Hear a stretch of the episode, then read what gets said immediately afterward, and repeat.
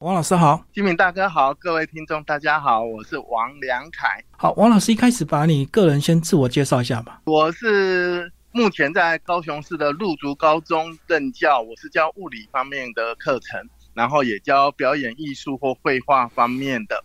那我本身除了是学物理以外，因为兴趣啦，所以后来又念了一些文学方面的科系。哦，那写作方面是。很有兴趣啦，所以就写了蛮多年的一个经验。除了这一本书以外，之前我也出了一本是属于原住民小朋友的故事，那是也是九歌出版社的，是米呼米上欢迎你。那跟这本书是完全不一样的风格。那我也试着写不一样的作品给大家看看。然后老师，你写作的目标都是所谓的这个呃，给青少年吗？倒不一定啊。那因为我任教的学校。有高中部也有国中部，那我在那个学校也待了一二十年，以呃应该二十好几年的啦。那接触了很多学生，我觉得小朋友的故事也不算很小哦，就是青少年呢，他们的故事就非常的丰富，那也很值得让我来了解啦，或者是分享给其他的读者。所以我对青少年文学方面比较有兴趣。好，那我们来聊这本书的这个主题啊，那个核心就是关于所谓的青少年呐，关于这个性骚扰的问题。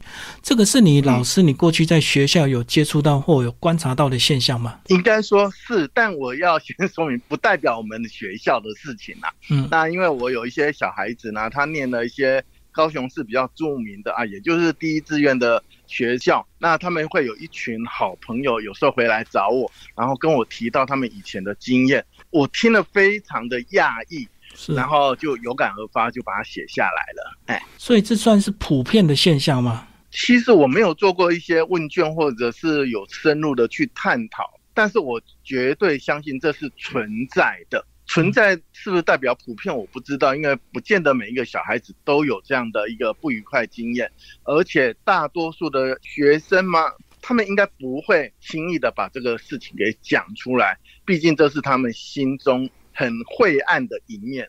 那除非他跟我非常熟悉了，非常信任我了，才会讲出来。所以十个里面会讲的，也许一个。啊，十个我说的是十个有这样的一个受伤的小孩子，也许只有一个讲出来，所以他算不算是普遍，我就很难确定。而且他们也不太会把这个当做玩笑来开嘛，因为这毕竟牵扯到个人的这个贞操啊、名声呢。对我非常相信这些事情啊，因为以这个主角的故事。我可以很清楚的讲，我这是在一个保健室里面啊，因为我我跟一个护士非常的熟悉啦，然后那个护士在跟那个小女孩聊天的时候，我从她眼神，她对我是有抗拒的，看到我是一个男老师，然后她就有那种害怕的心情。我觉得这个我也学过表演，我不相信一个小女孩可以演出这么这样子恐惧、害怕、颤抖的心情，所以我。宁愿相信他真的有受到一些伤害，所以这是不是应该来讲说，就是程度轻重的差别，以及有意或无意的差别，这样子吗？对，我觉得大哥您讲的非常好。这个程度上，其实每一个小孩对于受伤或是对别人的言语啊、动作的一个忍受度完全不一样。我也有看过很多小女孩可能被老师言语上的羞辱了，但小女孩也是，小男孩也一样啦。就嘻嘻哈哈的，就觉得没什么。可是有些孩子也不能说他们敏感，而是刚好触动了他一些知觉，会觉得很难受。哦，这好像我们种了在他们的小孩、学生心中啊，种了一个种子。我们不知道这颗种子以后长大，它会变成什么。也许过了十年，过了五年。当他发芽出来，也许变得一个很诡异、很变态的一个心情，这会影响孩子一生的。而且，是不是也有可能是男同学对女同学、同学之间的？对，也许是玩笑，其实他就是造成性骚扰。对，这个在我们辅导室，因为我本身也是性评委员，那我也发现过很多，包含学生对学生的哦，这个比例当然比较高啦。老师对学生的，甚至老师对老师之类的一个。讯息都有，其实很多小学生就曾经我听过的啦，我不晓得是不是很普遍。很多小男生对于正在发育的过程中呢，对女生穿胸衣的很好奇，他们会很喜欢去拉对，拉背后的带子，嗯，对他们会觉得好玩呐，因为自己没有穿呐，别人有穿，小女生有穿，他就这么一拉。可是我看过小女生很强势的回了回去，说你不可以这样子。但也有很多小女生呢，就躲在一边难过哭泣，这是因人而异啦。所以这情形的严不严重，都有赖各个老师的。或是家长的一个关心。好，那聊关于这个书的内容，其实提到所谓的这个名校里面的名师啊，呃，跟学生之间可能就会有所谓的权力不对等，对不对？对，因为所谓的名师，我不晓得在是不是在很多学校都有，这应该是台湾教育里面很普遍。当你这个老师呢，在教育方面呢，可能。表现成绩，我说的表现只单单指成绩方面，表现的比较优异的时候，自然而然很多家长就会捧上天了，就把它归类为名师。那这些名师就会有一些眼光甚高啦，觉得自己真的是做得很好，然后一些行为啦，或者是动作可能伤害了别人，而他自己不知道。那我看到的一些状况是，很多教师啊有。不管是以前传统师范学校，还是现在很多教职人员、教师呢，他本身经历可能中小学或者是求学阶段呢，他表现一直相当优异，所以他也可能是班上的名列前茅，他完全没办法体会那些中后段学生的心情，所以他当他把他自己的求学历程带到教室里面。他认为学生应该就是这个样子，不这么做就是坏学生的一个想法态度。我觉得会伤害到那一些中后段小孩子学业成绩啊。我们现在很多学校把学生的好坏以学业成绩来区分的话，就完全没有考虑到他的品德或者是待人接物方面的优良表现，所以这有可能。所以就是把个人读书的顺利跟成功变成理所当然。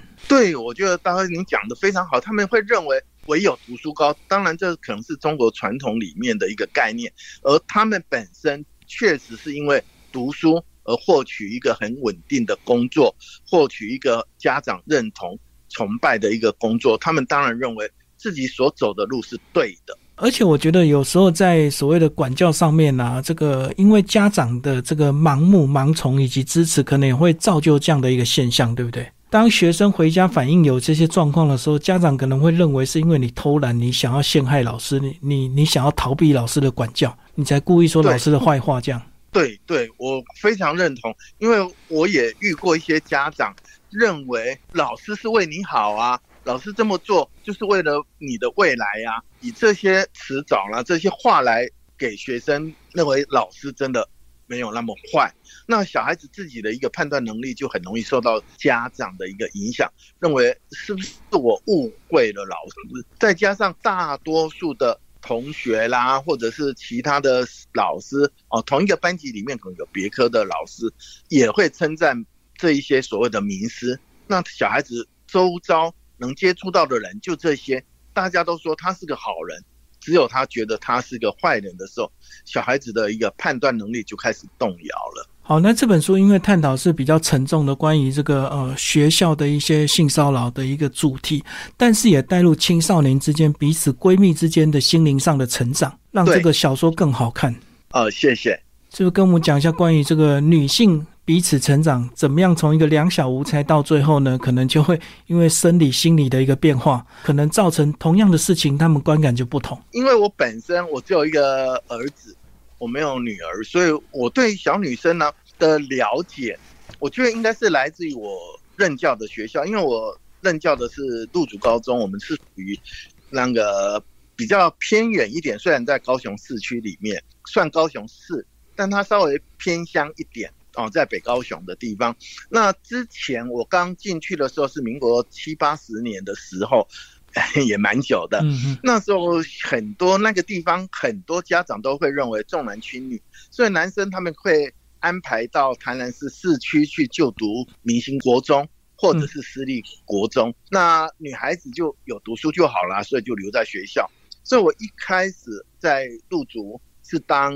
身教组长就是现在那时候叫管理组长，我发现学生很好，因为一个班级里面大概只有七八个甚至十个而已男生，但是有四五十个女生，那时候的班级人数比较多，嗯，所以我任教初期，我觉得我花很多时间在了解女生的一个心情，因为她们彼此自己不能够讲到勾心斗角，没那么严重，但是小女孩之间难免有一些情绪啦，或者是彼此之间的一个行为啦、互动啦。是我自己的经验，还有我面对儿子的时候没有体会过的，所以当他们会把感情看很重、友情看很重的时候，那身为老师的就一定要注意到了，他们之间的一个对话，也许就会透露出一些端倪，就是他的心情上，也许这些小女生她不跟父母讲，不跟老师讲，她会跟她的。好姐妹讲，这就是在辅导小孩子的时候可能会遇到的。好，女同学会遇到这个校园性骚扰，可是男同学呢，可能就遇到校园的这个霸凌。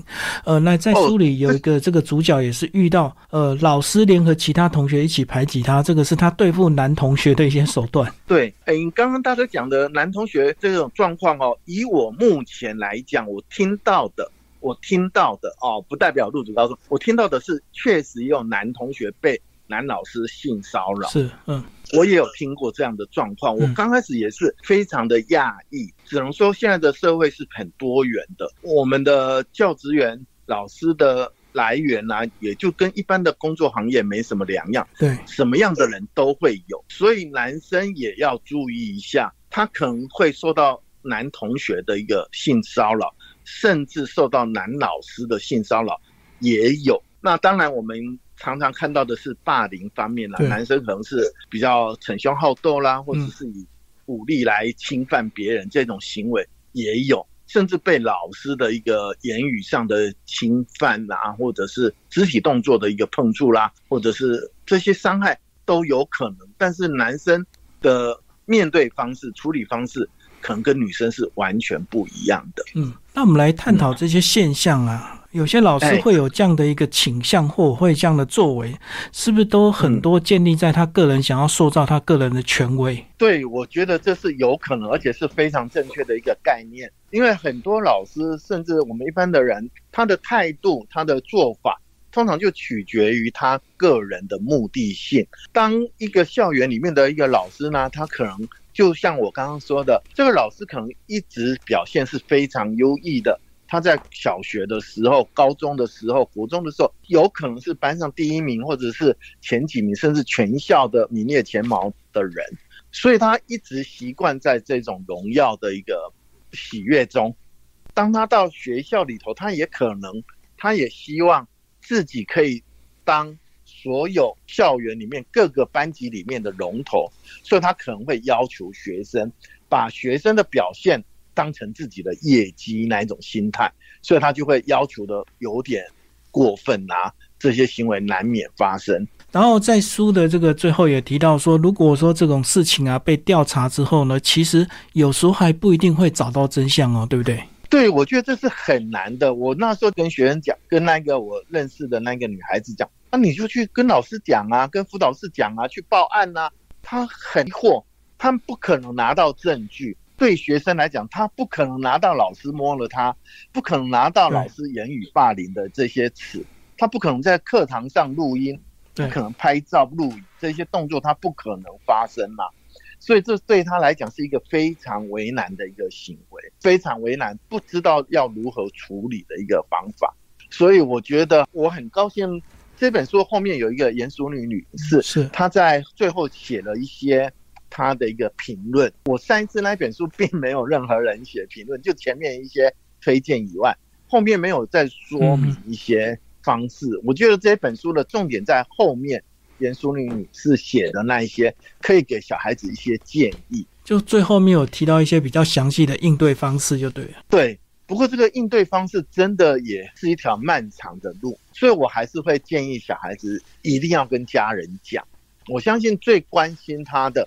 还是他自己的父母、自己的家人，哦，否则有时候学校可能会息事宁人。我相信有这样的学校，会觉得很麻烦呐，或者是大家都是同事啦，就会稍微有一些掩盖的一个行为。所以这时候如果说真的进入所谓的调查阶段，其实呃同学的心智啊就要受到非常大的考验了，因为通常就会有一些压力，一定会有某一部分的人希望你息事宁人，或者是事情就这样算了。对，我觉得这非常严重，因为小孩子、学生他不可能就全心在这上面，对，他会影他的情绪会影响到他的学习。那当他影响到学习的时候，学生的本分又会被家长认为啊，你还是读书好了，你还是好好把课业读好了，时间过了就好了。大部分的大人会觉得这是一个方法，但我们不知道小孩子的想法。所以这是不是也要在学校端呢，建立一些所谓的这个安全的这个防线，或者是所谓的一个回报机制？对，这个就是我知道在各个学校里面都有一个性平委员会啦，或是反反霸凌委员会。在生教组，或者是哎，还有辅导室也有，那教育局那边也都有，但是还是一样，就是当这些学生去反映以后，学校当然也不可能只相信学生方面的说辞，他一定要介入调查。那介入调查的时候，加害者做了这些不好行为的老师一定会知道，然后当他知道的时候，如果这个老师当然是。很循规蹈矩啊，品性很正常的人，应该不会有什么影响。我们现在怕的是，有些老师就会开始记仇，或者是反而加害于这个批告者，或者是去告密者那一种行为。那其他同学也许会觉得，嗯，我还是不要讲，不要沾惹到这些麻烦比较好。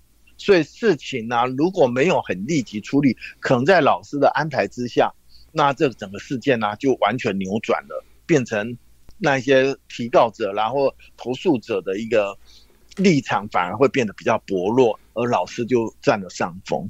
嗯嗯，所以这是很麻烦的事情。好，那我们刚刚聊的是真的有发生这个事情。那我们假如说老师真的没有做这些事情，他是被所谓的狭怨报复，是不是也有可能有一些哎少部分的几率是这样子的？对，这个真的是要持平来讲。刚刚讲的学生受害是有可能，那现在老师受害。也是有可能，除了学生以外，还有很多常人家常说的恐龙家长会欲加之罪，可能会就莫名其妙的列了一些罪状之类的。嗯，哎，对，所以这些都是会取决到最后那个学校的一个处置方式啊。所以这个要如何去防范？我觉得最根本的就是一开始任何老师。都要跟学生及家长三方面做好一个很好的沟通，取得信任，而不是在事情发生后再来想办法弥补，这是非常危险的。所以这样讲，以这个青春期的女孩子啊，她们对身体的敏感，最好的做法是不是就是保持适当的距离？不管是有意无意，不要去触碰，就不会有误会产生。当然，对我们常常会有一些教师研习，也都有在提醒，或是甚至说是告诫老师们。我们不可以去碰触，不管是女学生还是男学生呐。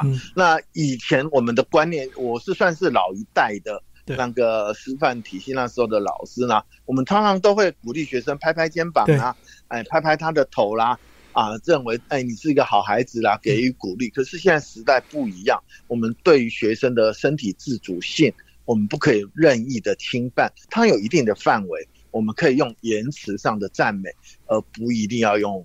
身体的一个接触啦。对，而且我相信在场合的这个相处也非常重要，对不对？如果是都在校园公开的场合，可能就会少掉一些不必要的这个误会。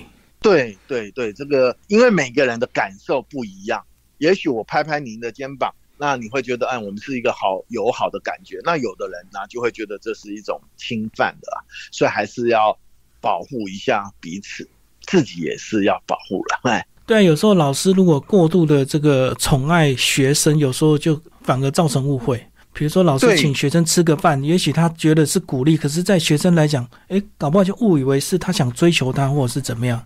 嗯，对，因为现在小女孩或者是小男孩都一样，他们接触到的讯息比我们丰富太多了，甚至他们可以在网络啦，或者是各个传播媒体呢，都可以读到、看到一些比较煽情的一个文章啦。那他们就可以内化，然后就开始乱想，啊，这跟我们那时候的求学阶段可能有一点落差啦，所以我们不知道小孩子的心中会想些什么，然后他们会有怎样的转换，所以行得正，这是很重要的。好，最后老师把这个书名再帮我们稍微解释一下。那些年曾有场风暴来袭，这个书名呢，感觉有点像那个什么少女时代那一些电影啦，那些我们曾追过的女孩那一类的。我想目的只是要引起小孩子阅读者的一个兴趣啦。那那些年指的当然是指这个香怡这个小女孩呢，在国中那时候曾有场风暴来袭。那我的期待是，这风暴总是会过去的。当这个学生呢接触到另外一个环境了以后，看他能不能走出来。如果这场风暴呢，在他心里已经把他的原有的一个规划啦、原有的一个生活方式都已经吹得乱七八糟的时候，他势必要重建。那如何重建？书本没有给答案，只是说他可能。愿意回去找辅导老师讲，我觉得这只是一个暗示，让他知道有一个方法。那还有什么方法？我都希望小孩子可以自己去想。所以一场风暴，这个风暴不一定是来自于实质的啊物质的啦，或者是真的台风啦这一类的，而是来自于他无形的心情压力。而这个压力有可能来自于父母，来自于同学，来自于老师。所以也不一定是性侵方面，而且任何的伤害。霸凌啊，或者是有什么让他觉得心里不舒坦的，都算是一种风暴。那每一个小孩子都要学习如何去平息这个风暴造成的一个伤害。所以最后也是要提醒我们的听众，如果说你真的在年轻曾经遇到这样的状况，其实也不一定要回到当初就读的学校去找辅导老师。其实你现在就读的学校，他们也会协助你，对不对？对，当然，任何就算不是在校园里面，如果他已经出社会了，我相信社会上可以协助的这种机构一定很多。网络上 Google 一下，一定都有。嗯，或者是跟这一群的人，一定要把它讲出来，把它讲出来，我相信这个伤害就会减低很多。嗯嗯，好，谢谢我们的作者王老师为我们介绍这本新书。好，谢谢您，谢谢金明大哥，还有各位观众。